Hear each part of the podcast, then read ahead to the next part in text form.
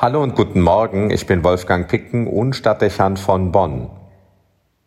Die Flüchtlingsbewegungen bleiben auch zu Corona-Zeiten ein Thema, nur dass sie in den Nachrichten hinter anderen Meldungen deutlich an Beachtung verloren haben.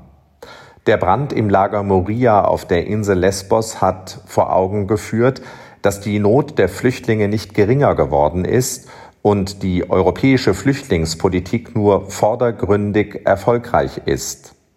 Viele Geflüchtete sitzen an den Grenzen Europas in Lagern fest. Sie warten teils bereits jahrelang auf ein rechtsstaatliches Asylverfahren. Währenddessen leben sie in größtenteils menschenunwürdigen Verhältnissen. Die Zustände sind schlechter als in Gefängnissen. Die Bewohner sind vielfältigen Gefahren ausgesetzt. Die Kriminalitätsrate steigt und die Aggression nimmt zu. Die mangelhaften Hygienebedingungen führen zu Krankheiten und bilden einen denkbar günstigen Nährboden auch für das Coronavirus. Hinzu kommen jetzt wieder der Einbruch von Herbst und Winter mit Regen und Kälte.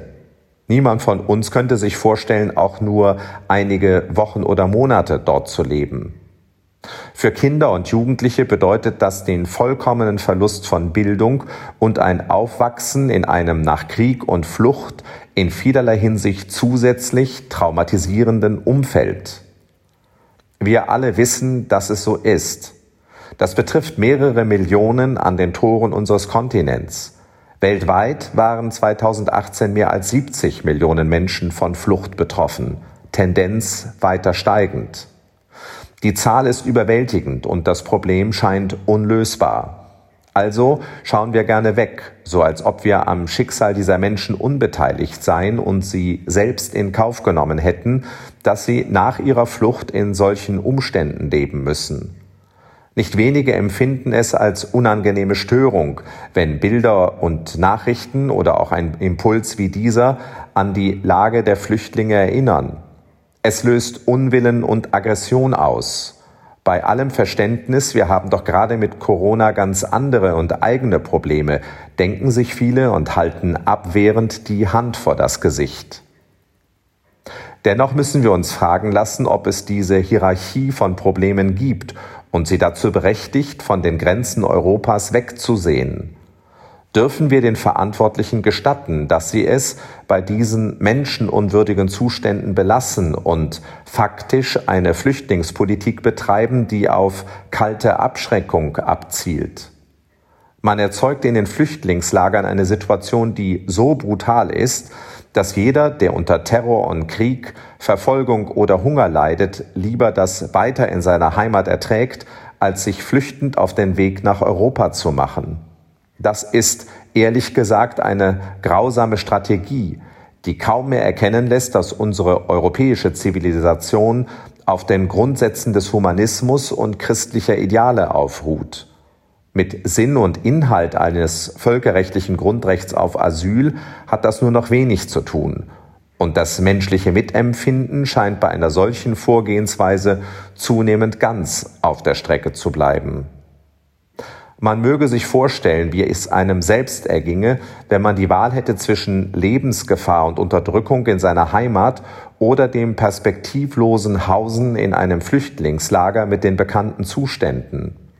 Was ist das für eine Wahl und was wird man in so empfundener Existenznot von denen halten, die einem Hilfe und Zuwendung verweigern, obwohl ihr Wohlstand es ganz anders zuließe und es ihre kulturelle Werteordnung anders von ihnen verlangen würde? Diese Frage kann uns nicht kalt lassen, wenn wir die Sätze Jesu ernst nehmen. Liebe deine Nächsten wie dich selbst. Erinnern wir uns weiter an sein Wort, was ihr einem der Geringsten getan habt, das habt ihr mir getan. Oder noch konkreter, ich war obdachlos und ihr habt mich aufgenommen.